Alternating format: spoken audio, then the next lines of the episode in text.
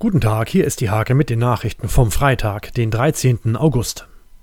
Das Kreisgesundheitsamt kommt bei der Corona-Nachverfolgung nicht mehr hinterher. Infizierte müssen, zum Beispiel nach Clubbesuchen, Kontaktpersonen künftig selbst informieren.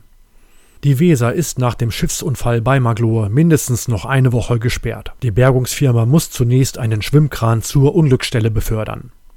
In der Hage-Serie Historischer Freitag geht's diesmal um die Linzburger Bruchpiloten. Vor 35 Jahren fand erstmals das spektakuläre Stockcar des MSC statt. Dieses Jahr fällt es Corona-bedingt erneut aus.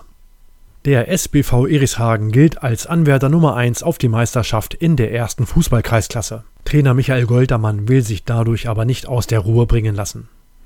Beim Auftakt der Nienburger Reitsporttage war am Donnerstag bereits viel los. In der ersten von vier Springprüfungen landete Gastgeber Carsten Biermann direkt auf Rang 1. Diese und viele weitere Themen lest ihr in der Hake vom 13. August oder auf www.diehake.de.